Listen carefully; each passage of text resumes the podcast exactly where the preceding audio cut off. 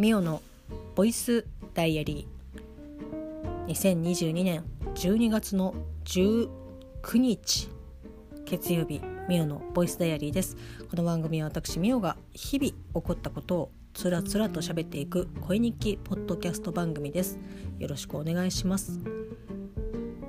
ちょっとですね先に補足をさせてください。え昨日、まあ、2022年のもうね日付を言おうとすると もう勝手に口が2022年っていう風に 言うようになってしまうんですけど、まあ、2022年のですね12月18日のボイスダイアリーでもうこうこんな本買ったよとかっていうお話をちょろっとさせていただいたんですけど、えっと、その一冊でですね劇場版アニメ「ザ・ファーストスラムダンクの、まあ、設定集を買ってたよっていう話をしたと思うんですけどその時ねタイトルをきちんと言えていなかったので ここで改めてですね、えっと、言いたいと思うんですけど私私が先日買わせていただきました設定集はですね「ザ・ファーストスラムダンクえっとリソースです。はい。今目の前にあるのにあれなんだっけなみたいな感じで 見てしまいましたが、まあ、こちらですね、まあ、絶賛、えっと、劇場版アニメがえー、公開されておりますので是非ですね「まあ、スラムダンクこう知らない方でも、まあ、正直バスケが嫌いじゃなければこう見てねおそらく楽しめるのではないかなというふうに思いますので是非ということでございます。はいまあ、ちょっとまだ私はですね2回目の「スラムダンクをですね見に行けてないんですよ。あの初回はね初日にこう見に行ってきましたけどレートショーで、まあ、前半は隣の方のこうね楽しいこう会話「いやーいやー」とかっていうとあのポップコーン音おすげえ食うなみたいな感じの、えっと、ポップコーン音で、えー、もうほぼほぼ集中できない中こう見てしまいましたのでちょっとね改めてリベンジとして、まあこうね、絶対ね見に行かなきゃいけないなって思ってるんですけどなかなかねちょっとね見に行けてないというのが現状でして、まあ、年末年始の休みで、まあ、見に行こうっていうかもうそこじゃないと多分見に行けないなというふうに思うので、まあ、見に行ってきたいんですけどあのね「すずめの戸締まり」もまだ見に行けてないんですよ。まあ、見に行けてないっていう言い方は語弊があるんですけど一回はねあのそれこそ初日に見に行ってきましてブラックパンサーをね差し置いて見に行ってきたということなんですけどあのその時点でムビチケはすでに買っていたんですけど会社の同僚とですねレートショーに行くということで、まあ、レートショーの方がですね安いんですねムビチケの金額よりも。なのでねせっかくムビチケで買ったのにちょっとだけ100円ぐらい割高になっちゃうのでいやそれはちょっとなんかもったいないなと思って。でまあこう温めているんですけど、まあ、なかなかですね「すずめの戸締まり」もこう見に行くことができずみたいな、まあ、こちらもまあね年末年始の休みで見に行くかなっていう。ただ結構他にもね見たい映画とか「まあ、羊のショー」も見たいですしほんとねねっていう感じですけど皆様年の瀬、えー、いかがお過ごしでしょうか。まあ、だんだんねあの朝夕も寒くなってまいりましたので、ま、私はですね、ま、朝なんか本当にもうただでさえ起きるのが大変なのにもう寒くて布団から抜け出せないっていうのがもうここ数週間続いておりまして朝本当にですねあなんで私はこんなにダメな人間なんだろうって思いながら格闘しております。はい。お布団からね出れないっていう方はまあおそらくいや絶対私だけではないと思いますけど皆さんね寒がりの方は特に頑張っていきましょう。もうあと23ヶ月ぐらいこんなのが続くと思いますけど頑張りましょうはいということでまあ今日週明け月曜日だったんですけどまあこうね結局やっぱ本当に家でやんねえなっていうふうに思ったのがまあ、仕事なんですけど 土日にですね、まあ、こうやっぱ年末の仕事納めの日を考えると、まあ、少しでもねあの仕事を進めておかなきゃいけないなと思って仕事を持って帰ってくるんですけど大体持って帰ってきて何も手をつけずそのまま会社に戻すっていう。だったら持って帰ってこなくていいのではっていうふうに思うんですけど持ち帰る時にはもう絶対やろうみたいな感じで思ってるんですけど、まあ、結果やらないという。そうするとですねパソコン2台をと書類をですね重たい思いをしながらね片道1時間以上かけてですよ。帰って持って帰ってきてまた、えーと、週明け会社に持って戻すっていうね非常に非効率的な 行動を行っているわけなんですけど、まあ、なので土日にやらなかった仕事を、えーと、今日普通に会社でやっておりました。はい、まあなんとかねこうポチポチ仕事はしているんですけどうん。まああの来年の3月ぐらいからお店のですね、まあ、アンテナショップ石川県のアンテナショップをうちの会社が運営の方やらせていただいているんですけど、まあ、ちょっとね体制が、まあ、おそらく変わるのではないかなと思ってそこら辺の、まあ、今私がやっている作業とかもねもしできるのであればお店の方でやっていただいた方が、まあ、確実にこう誤差とかそういうあの確実性っていうものが正確性が格段に上がるので、まあ、そうしてほしいんですけどなかなか今現状、まあ、12月はねもう絶対に引き継ぎなんてでもう何言ってんすかみたいな感じで 言われてしまうので、まあ、言えないですけど、まあ、3月ぐらいになったらねちょっとそこら辺の引き継ぎとかもやっていかなきゃいけないなっていう感じなんですけど、まあ、12月はですねとにかく店は忙しいですからなんだろうなこの追われてる感じただただその年が明けるというだけなのにいやー何ですかね。こうお正月にこうなんだろう迫られてるみたいな感じ。あれ買った？買った？みたいな感じで。でいろいろ買わなきゃいけないリストとかねあったりとかして、まあ、年賀状とかももちろんそうなんですけど、まあ、あとお年玉のねポチ袋とかなんかあの年賀状も特に言えることなんですけどポチ袋もなんかさバラ売りがなんかあんまりないですよね。でバラ売りしてるものってなんかもう本当にご祝儀みたいな感じになっちゃうからいやそんなに大きくなくていいんだけど本当にポチ袋あのねちっちゃいあの三つ折りにしてシュッて入れるっていう感じ。あそうだ真剣も揃えなきゃいけないんだ。あ あのポチ袋もなんだろうな3枚とかは、まあ、いらなくはないんだけど3枚だと足りないのね。で2セット買うと6枚6セット6ポチ袋になるんですけど6ポチ袋はいらないの。なんだったらうちは4枚あればいいんですけど1枚足りないみたいな2セット買うと多いみたいな2枚多いっていうね感じでいやもう非常にですねバラ売りしてくんないかなっていうふうにロフトに行くたびにですね思ってるんですけど、まあ、年賀状もですね同様にですねその大体がまあ5枚セ3枚から5枚セットだと思うんですけどマジでバラ売りが欲しいなってその郵便局に行けば、まあ、おそらくバラ売りはあるのかもしれないんですけど、まあ、大体がねセット売りなんですよ。で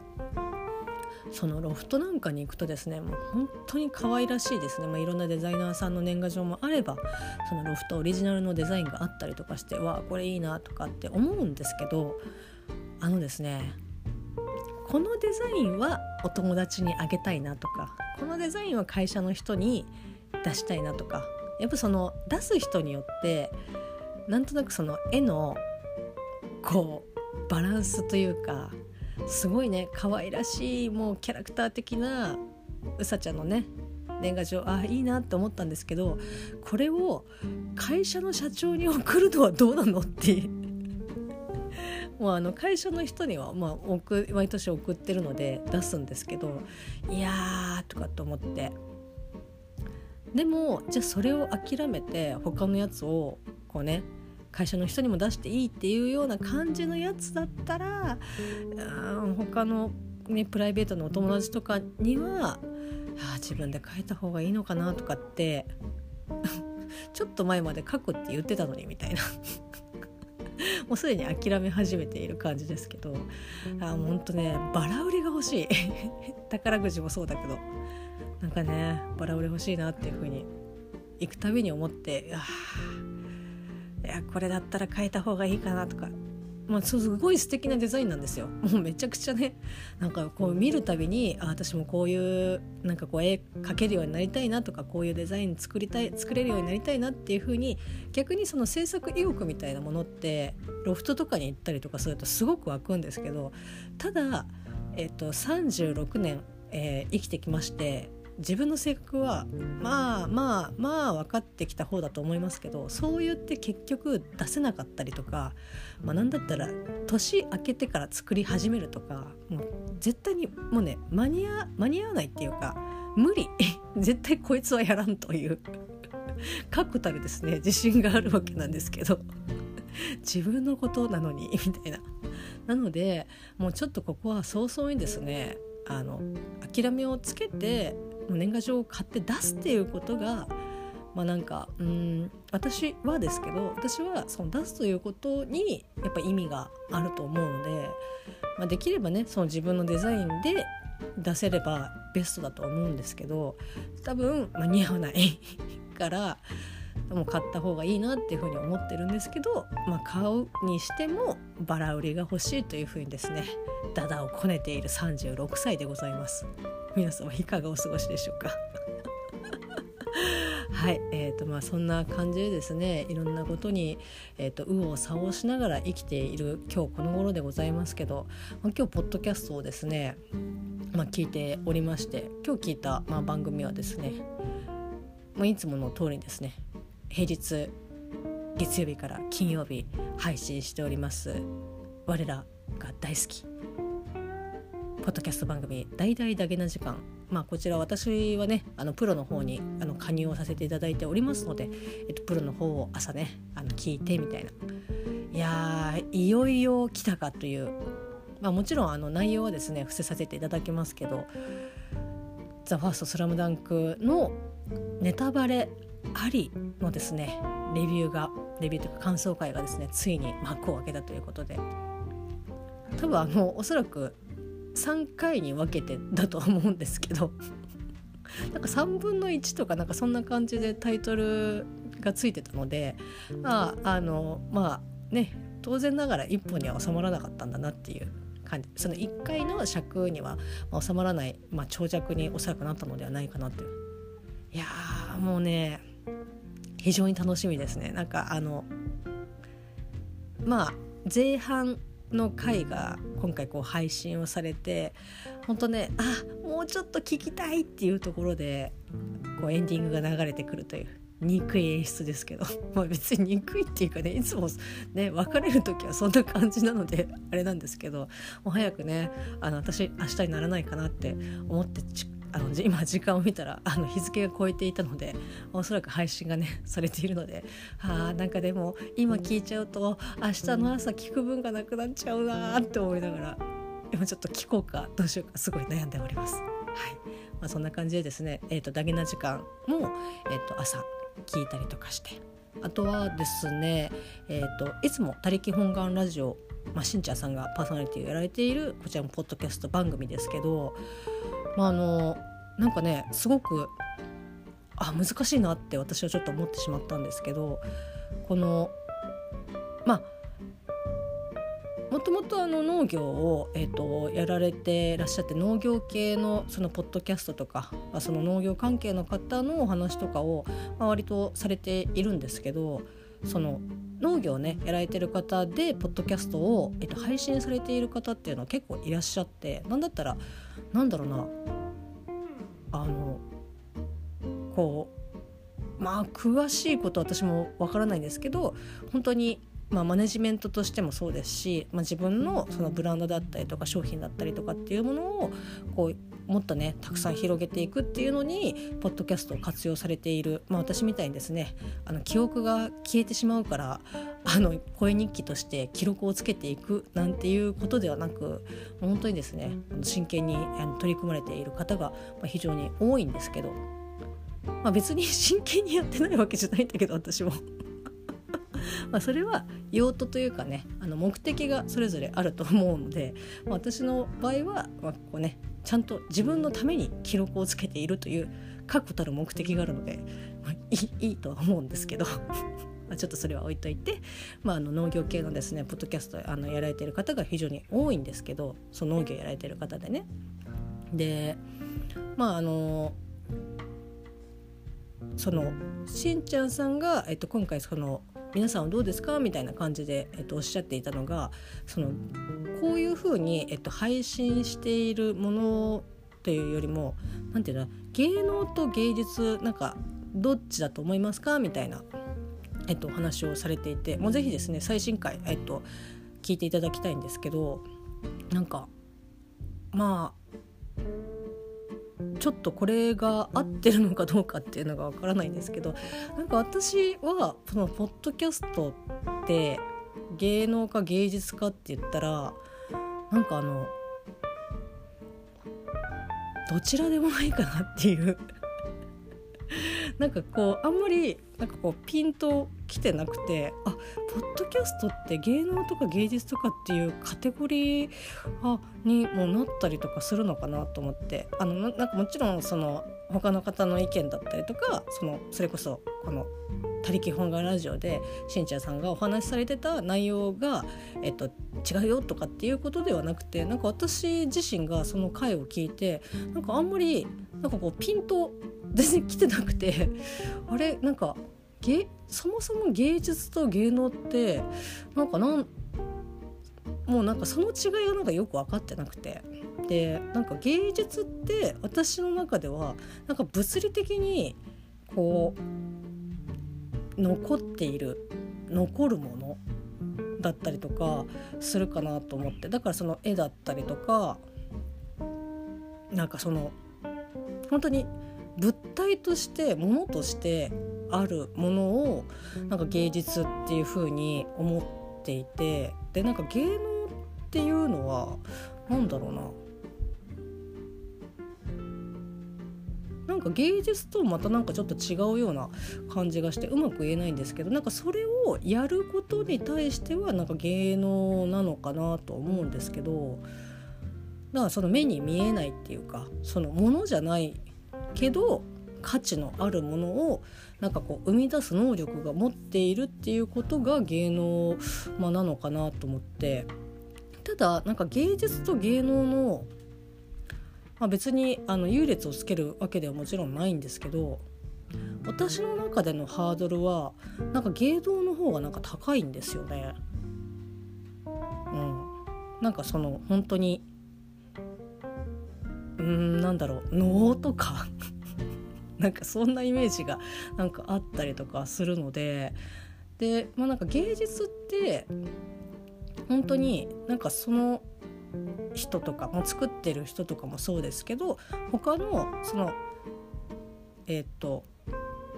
他の人っていうかそれを見た人がこれが芸術だっていう風に思えばもうその時点でそれは芸術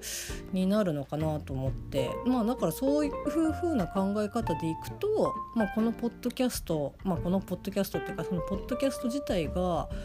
あいやこれはすごい芸術だとかっていうふうに思った瞬間にまあそれは芸術にまあなるのかなと思うんですけど、まあ、ただそこに金銭が絡んでるか絡んでないかっていうのはなんか私の中ではあんまり関係がなくて金銭が絡んでようが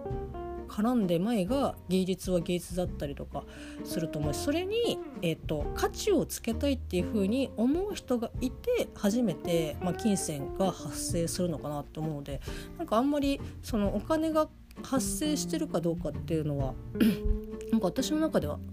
あんまり基準にはなってないかなっていう感じだったりとかするんですけどなんかそうやってねなんか改めて聞かれたりとかすると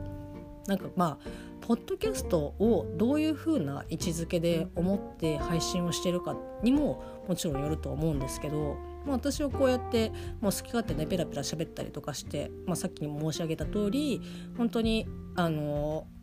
昨日はおろか3日前のことなんてもう本当に覚えてないですし去年のことなんてえー、っとみたいな生きてはいましたけどっていう感じだったりとかするのでまあまあなんかあの書くのが面倒くさいから喋ってるっていうのはすごくあるんですけど、まあ、記録としてっていうことなので別にこれは私にとってはただのあの情報でしかないあの記録でしかないので記憶を記録するみたいな、えー、と感じだったりとかするので、まあ、別に芸術でもないし芸能でもないし、まあ、ただ他の人がそういうふうに思うのであればあまあそう思うのであればみたいな 感じですけど私はそういうふうに思うかなと思って、まあ、ただねそのこの媒体ツールを使って何かを生み出すとかっていう風になるのであればなんかそもそもなんか芸能とか芸術とかっていうよりも、まあ、その情報に価値がある。やっぱなんか情報の方がイメージがつきやすいかなと思って。うん、なんかなかなかこうそう言われるとあ結構難しいなとかって思いながら今日ちょっと一日ですねもやもや考えながら過ごしておりました。あの皆さんね是非あのいつも「他力本願ラジオ」で、えーと、検索をしていただきますとバチッとあのヒットいたしますのでそれは最新回をですねあの聞いていただいてまああのもちろんねいろんなご意見とか考え方とかあると思うのでまああのしんちゃんさんもですねおっしゃってましたけどあの トークテーマを 提供するみたいな感じでおっしゃっていたので、あね、いろんなあのポッドキャスト番組さんとかで「いや他力本願ラジオ」でこういうね話があってっていうのでお話をねしてみるのもいかがかなというふうに、えー、と思います。はいまあ、そしてですねあともう一つですねもう一番組今日は聞いておりまして、まあ、正直ですねもうあのツイッターとかにハッシュタグをつけてまあ、ツイッター140文字なので、えーとまあ、リンクを貼ってハッシュタグの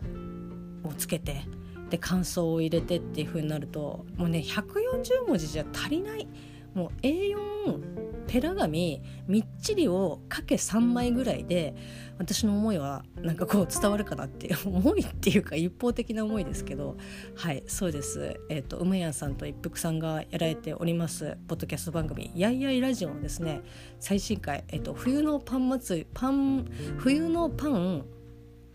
えー、惣菜パン祭りというですねパンの話をされていたんですけどもうあの尺がですね30、えっと、7分だったかな？それぐらいだと、まあ、30分ちょっとなんですけどえ4週ぐらいしてましたね 今日。まあ、あの一服さんのですねアンパンジャムパンっていうあのフレーズを永遠と聞いてられるっていうぐらいですね。なんだろうなアンパンジャムパンって言ってるだけなのになんでこんなに可愛いんだっていう。ぐらい、えー、と聞いておりましたしなんかあの馬屋さんがね、まあ、お二人でこう思い出のパンだったりとか好きなパンだったりとかこうこういうパンあったよねとかっていう、えー、とお話を、まあ、されてメインでされているんですけど、まあ、オープニングではですねメダカのお話をされていましたがもうメダカの目の字も私の中では消し飛ぶぐらいですね。あもちろんメダカのお話も面白かったんですけど消し飛ぶぐらいですね。あのパンのお話がとても素敵すぎてでまああのね馬屋さんがそのこういう食べ方がなんか俺は好きなんだよねみたいな感じで言ったら馬屋さんが「ああじゃあ今度なんか作ってあげようか」みたいな感じで言って馬屋さんがこう、ね「ああありがとう」とかじゃなくて「うん」って「うん」ってみたいな。可愛すぎか。あのやり取りだけねあの100分耐久いける私。気持ち悪い。いやもうそれぐらいですねまああの一服さんのアンパンジャムパンのフレーズとその馬屋さんの「作ってあげようかうん」っていうこの2フレーズ2パートを合わせて、エンドレスリピートで、えっと、100分100分耐久、えっと、私は、えっと、耐えられる自信があります。多分100分聞いた後は少し頭がおかしくなってると思いますけどアンパンってなんだみたいな。いろいろなんか100分聞きすぎて。ねあの100分って1時間、えー、40分ですか。頭がおかしくなると思いますけど、まあ、それぐらいですね。もう非常に楽しく聞かせていただいてまして。で、まあ、ちょっと話戻りますけど、まあ、いつもねこう聞いた、まあ、ラジオあポッドキャスト番組とかはこうハッシュタグがあれば、まあ、こうツイッターの方にですねハッシュタグつけて感想をツイートしてたりとかするんですけどもうねこのパン祭りに関してはちょっとねこと140文字じゃ絶対に足りないと。もうあの話したいことがあのもう何だったら一緒に話したいみたいな 感じでちょっと真剣にオファーしたらなんかなんか喋ってくれるのかなみたいな 感じで。ちょっとねなんかこう一服さんはあのトゥッツーさんのねあの日々の通りこぼしにもゲスト出演されたということであれでもうまやんさんが他でこうねお話しされているっていうのまあクーでクー、まあ、この「やいやいラジオと」あとクマーさんと一緒にやあの喋ってらっしゃいますあのクーという、まあ、ポッドキャスト番組ございますけどなんかそれ以外で私が単純に知らないだけだと思いますけどなんかあんまりこうどこどこに出ましたみたいな感じのお話をなんかあんまり聞いてなかったのであれもしかしてうまやんさんって他の番組に出るのって NG なのかなとかってなんかこういろいろですね考えて、まあ、ただ、えっと、私がですねちょっとパンのお話をぜひしたいので遊びに来ていただけませんかっていうふうにオファーをさせていただいたとてまあこうもしねあの巡り巡って「ああじゃあ」って言ってこう来てくれたとしてもまあうまく喋れる自信は全くないので どうしようかなっていうふうにちょっと思ってるんですけどまあでもね本当に思ったら吉日じゃないですけど、まあ、あのやれることはどんどんねやっていきたいなというふうには思ってはいるんですけど、まあ、まずは本当にこの私のですねパンの思いをですねとりあえず A4 みちみちかけ3枚で分の、えっと、お便りをですね送りつけてやろうかなというふうに 思っております。まあ本当にね迷惑でしかないと思うんですけど、まあ、もちろんね、えっと、A43 枚はあの冗談ですけど多分 A41 枚みちみちはあのちょっとねはしょったとしても、えっと、それぐらいになるかなっていうふうには 思っております。はい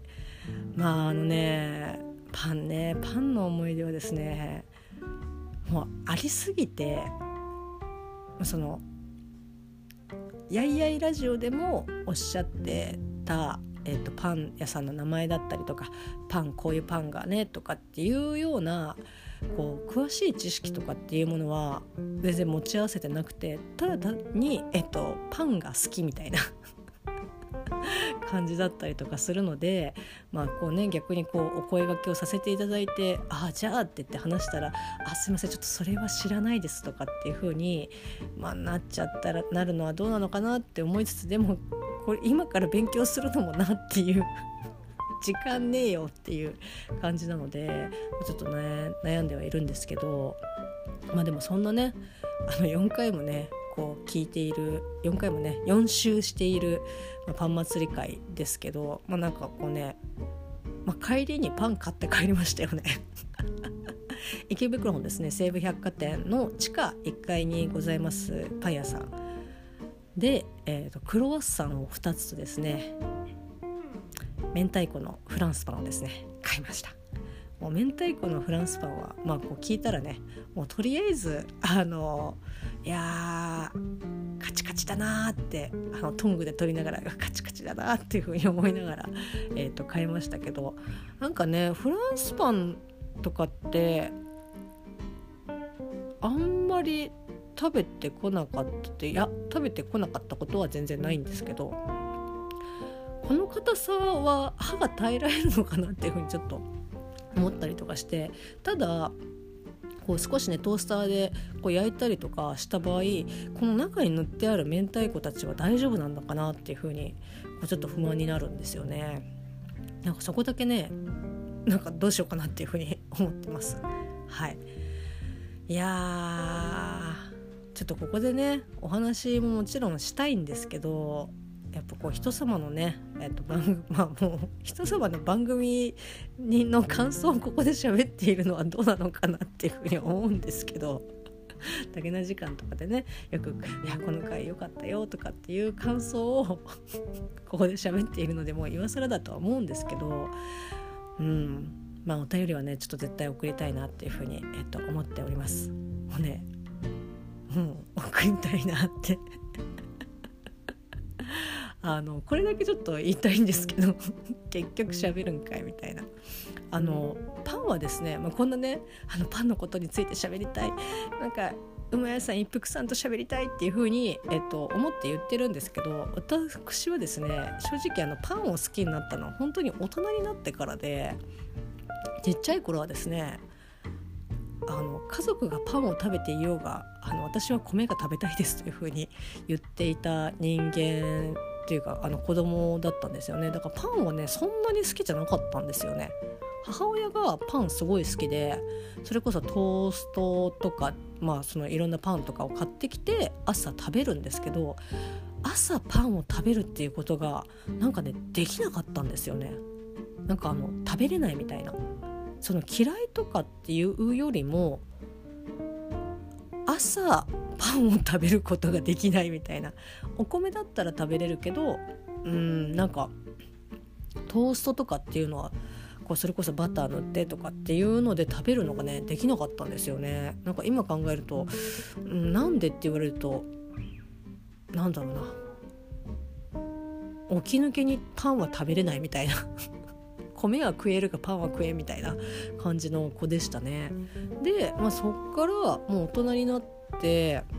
まあもちろんねパンにお世話にはたくさんなりましたけどあなんかこう食べたいっていう風に思ったのはうん下手したら結婚してからかもしれないですね。又助君が非常にパンが好きなのでよくねあの買ってきたりとかするんですよ。猫の形をしたパンだったりとかっていうのをですね買ってきてくれたりとか、まあ、自分が好きなパンを買ってきたりとかっていうのでパンを買ってきてるようになってでまああの本当に結婚してからパンを食べるようになってでかつどうせ食べるんだったらとかあとは自分でこう料理をきちんとするようになってからこうより美味しくするために工夫をするみたいな。でそれをやって食べた時にうめえっていう風にそのねあのうまさを味をしめてですねあパンって美味しいんだみたいな。だからもうコンビニのパンとかでも今よくソーセージパンとか買いますけどあの基本チンして食べますね。まああの今ほとんどそうだと思うんですけどホットドッグ系とかそういうソーセージパンとかってこう電子レンジで温めるとさらに美味しくなりますみたいな感じで書いてあるのでまああの書いてないやつもまあおそらくいけるだろうっていうので大体レンチンしますね。そうするとあのパンがですねふかふかになるんですよ。あのパリパリにはならないけどふかふかにはなるのでこう食べたりとかほんと買ってきた惣菜パンとかもこうトーストトースターで一回ちょっと炙ってから食べたりとかするといやー美味しいみたいな。で私がなんか店名を覚えないえっ、ー、とまあ多分こういう理由でこいつは覚えないんじゃないかなっていうふうに思うのはどんなパンでも焼きたては絶対にうまいみたいな まあ、パン屋さんをねやられてる方とかからするとな何を言ってんだお前はっていうふうに こう言われると思いますしこうねいろんなこう食材とか使っている材料とかすごいこだわってあの作ってらっしゃる方がほとんどだと思いますので、まあ、そういった方からすればね本当に、えー、殴り飛ばされるとは思うんですけどでもなんかやっぱり料理って出来たてって絶対美味しいからっていうかその出来たてが美味しいからえっ、ー、ともう普通に食べても美味しいやつはもう絶対に美味しいみたいな。なのでなんかねそういう理由もあってあどこどこのパンじゃないととかっていう風な、えっと、感覚がない。パンは大好きみたいな。感じなのでなんかねあんまそういうので覚えないですね。まあ、もちろんこう場所とか店あの店は覚えますけど店の名前覚えないみたいな。別にこの店じゃないと絶対に嫌とかっていうのも全然ないですしなんかこういろんなねパン屋さんも神戸屋だったりとかいろいろあったりとかしますけどなんかその神戸屋で買ったパンだろうがコンビニで買ったパンだろうが自分でこう温めたりとか焼き直したりとかすることでもう本当にまあ両方美味しいみたいな。神戸屋で買ったパンはさらに美味しいみたいな感じで。なのでなんかね本当にこだわりはないんですけどパンは大好きみたいな 感じなのでいや本当ねちょっといつかお話ししたいなっていうふうに思ってます。勇気が出たらちょっとねきちんと改めてオファーをしたいなと思ってはいるんですけどまずはちょっとねお便りを栄養みっちり書いて送ろうかなっていうふうに 思っております。はい、まあ、そんな感じでですね今日はまあ仕事したりとか、まあ、ポッドキャスト聞いたりとかしての一日でございました。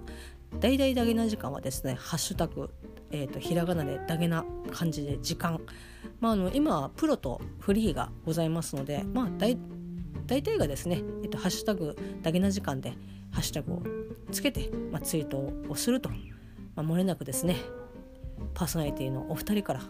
反応があったりとかなかったりとかしますのでぜひ皆さんあの番組を聞いたら、まあ、ツイートをねしていただければと思いますしいつも「他力本願ラジオは」まあ、こうそのままね、えーと、ひらがなでいつも漢字で、えーと、本願